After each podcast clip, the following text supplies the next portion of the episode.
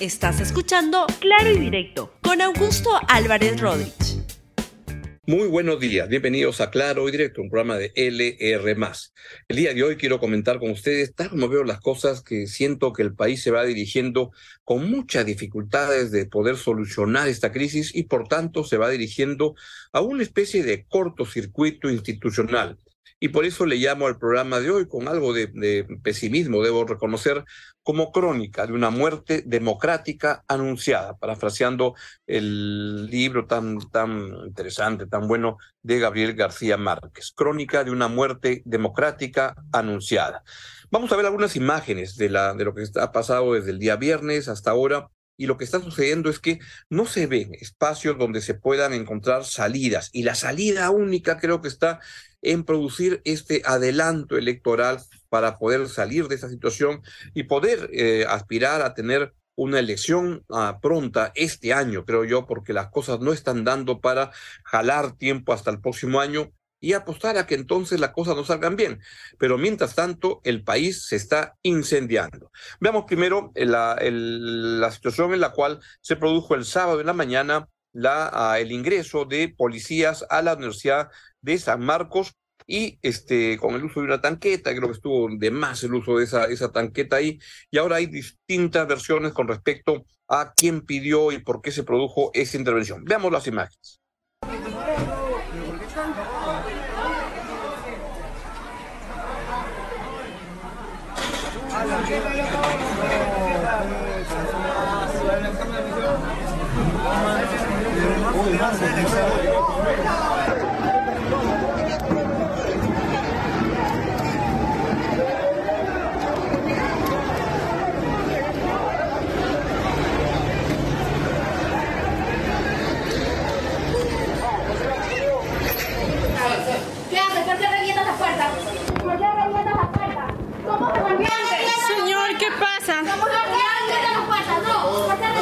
Somos residentes, somos residentes. Bien, y ahora vamos a ver el video de la detención de manifestantes en San Marcos que luego fueron liberados. Véalo eso, por favor.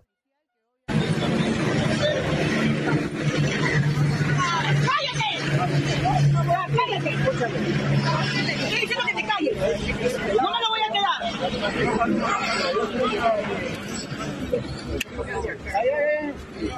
quedar.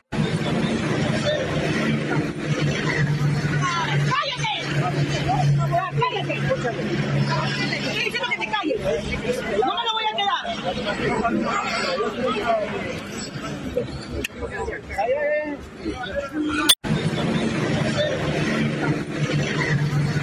¡Cállate!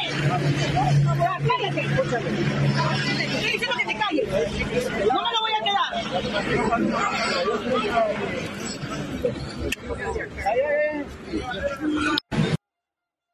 Bueno, los estudiantes fueron este, liberados ayer. Es un error de la, de la, de la policía, este, primero, que se aclare la situación en la cual ellos ingresan la policía a San Marcos.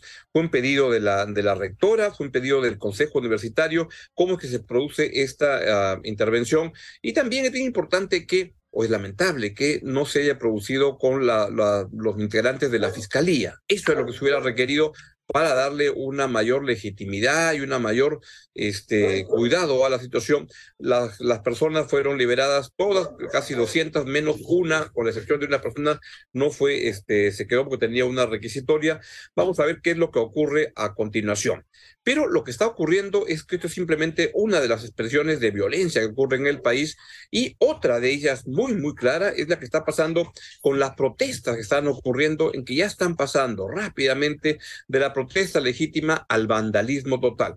Y de todas maneras, eso tiene que ver también con una intervención de la policía en alguna zona del país, como particularmente en Puno, donde se producen disparos de la policía contra la población que está muy mal. Eso es lo que no debe ocurrir. Ve alguna de las imágenes.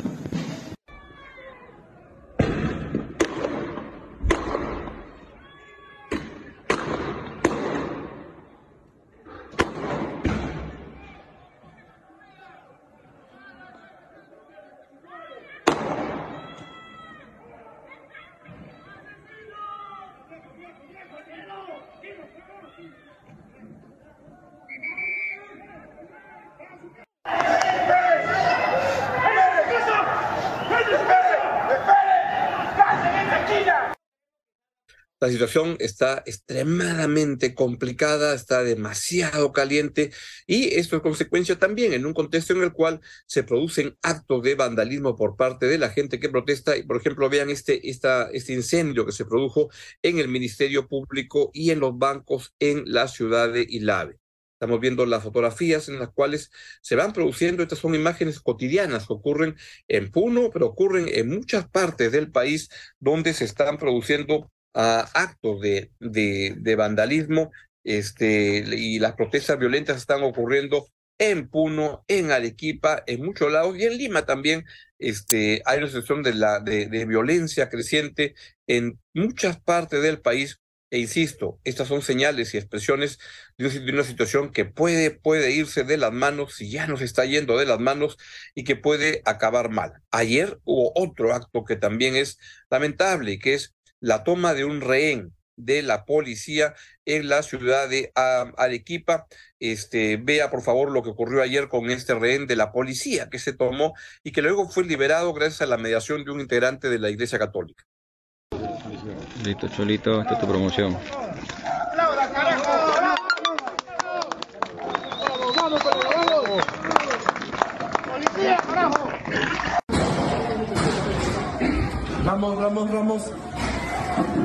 Ramos, Ramos, Ramos. Ramos,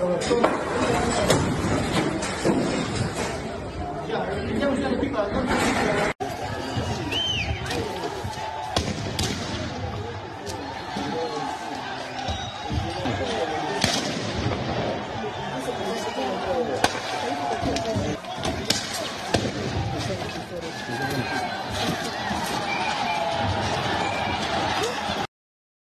Tremendas imágenes, tremendo problema en el que está el país. Hay una grave, grave crisis que está cobrando vidas, pero que además está incendiando la democracia peruana. Vean ahora cómo el vandalismo produce un ataque en la comisaría de La Joya.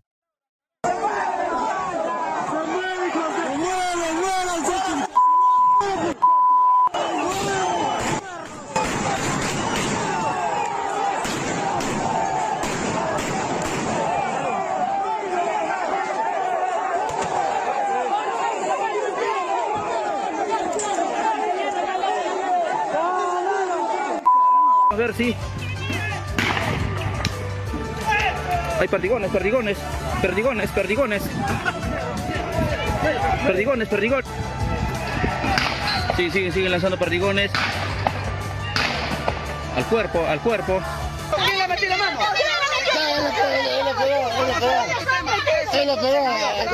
Ahí está el carro, lo vamos a Tú lo a contar, tú lo a contar, yo estoy ahí. Mientras eso ocurre, también hay, hay la, policía se descontrola y dispara a la gente. También hay discursos encendidos que lo que están provocando es justamente que el país se incendie. Y vea el discurso que lanza en estos días en España la señora Lourdes Huanca, que este, siempre le dijo al país que presidía una federación de, de mujeres campesinas. Y en verdad, era parte del equipo de Pedro Castillo dijo a un, me recuerdo un momento cuando dijo que ella no conocía para nada a la familia presidencial, pero que la habían llamado para acompañar a la entrega de la hija de Pedro Castillo, la, la señora Jennifer Paredes, cuando tuvo que entregarse por las este, denuncias que hubo en el cual ella estaba andada, metida en andadas indebidas, y vean el discurso que lanza la señora Lourdes Huanca desde España, absolutamente incendiario. Escúchela. Estamos cansados que se nos mire y que nos diga, pobrecitos los campesinos, pobrecitos. ¿Qué es lo que nos quieren decir ahora, teniéndolo preso al presidente? Ah, pues provincianos, atrévanse otra vuelta a ser autoridades. Les espera la cárcel. Ah, provincianos, campesinos, cholos, indios, que nos apestan. ¿Quieren la marcha? 50 muertos tienes. ¿Qué creían?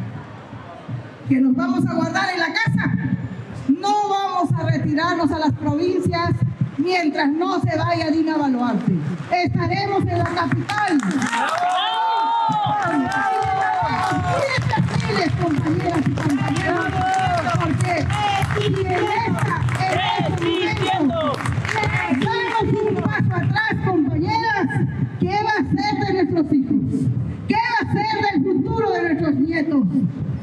esclavos toda una vida para que sean matados como nos están matando a nosotros. No, ahí no, compañeras y compañeros. Y aquí vienen los principios de convicción, siempre de pie y nunca de rodillas. Y no hay que vender la conciencia por un plato de lenteja, carajo. Aquí tiene que venir los principios. Nos van a matar a mil. Nos matarán a dos mil, carajo. Pero a miles y millones no nos van a poder acabar. Somos como el páramo, compañeras y compañeros. Es el páramo que lo incendian, lo queman, pero una primavera, media vuelta, brota lo verde y lo hermoso. Somos las flores silvestres, eso somos, con estas agallas, con esta fuerza. No tenemos miedo, sabemos que quieren detenernos, pero desde esos rincones estaremos presentes haciendo la voz. Es una de las eh, expresiones de los discursos que no apuntan en la dirección de ver cómo darle estabilidad, cómo darle un espacio para que se pueda conversar en el Perú. Y esto me ratifica en la idea que no hay espacios hoy en día para poder dialogar, porque no se ven liderazgos en, la gente que, protesta, los rostros no son claros, quiénes son las personas, no es muy claro lo que se está pidiendo. Lo que se pide es una multiplicidad de objetivos y demandas y reclamos y no parece que lo que están buscando es cómo salir de esta crisis, sino que lo que están buscando, me parece, es ahondar la crisis. Y entonces, desde ambos lados, desde un gobierno que se ve necesitado, urgido o mal o equivocado de utilizar la fuerza excesiva para contrarrestar las protestas y una protesta que lo que no quiere es lo que en teoría o dicen que están buscando, sino que están buscando este, generar una, una, una conflictividad mucho mayor. Creo que entre ambos lados no se ven además liderazgos claros por parte del gobierno o del Congreso o de la protesta. Y esto lo que me lleva a pensar es que estamos caminando en una dirección en la cual las cosas se van a poner mucho peor de lo que está ahora. Y el escenario más complicado será cuando venga la votación en el Congreso para ratificar el adelanto electoral. En un país en el cual la gente lo que parecería que está pidiendo es que pide de una manera más clara es adelanto de elecciones cuanto antes. Pero otro sector, lo que en el Congreso lo que van a decir es, uno, no vamos a votar por el adelanto si es que no renuncia primero Dina Boluarte. Y si es que no, se establece que la elección que venga va a ser con un referéndum para una asamblea constituyente y eso no va a ser aceptado por otra parte del Congreso y ahí nos vamos a entrampar. Y tampoco creo, me ratifico lo que les he dicho de hace varias semanas, que la renuncia de Dina Boluarte sea la solución, porque simplemente eso será tomado como un triunfo político al partir del cual se pedirá más y más y más y nada será suficiente. En resumen, creo que estamos yendo en una dirección en la cual lamentablemente va a haber más sangre, más crisis, más muerte, más destrucción y donde no veo que hay espacio para ver cómo apurar la salida de esto, qué es lo que conviene en el país y siento que van a seguir primando de un lado y del otro intereses absolutamente particulares en un país donde el cortocircuito va a acabar tirándose abajo el sistema democrático. La anomia se está instalando, se está estableciendo por parte de todos los sectores que creen que la ley y la manera de conseguir las cosas no es este, los procesos, los sistemas, porque más es una política que ha perdido capacidad de interacción con la gente.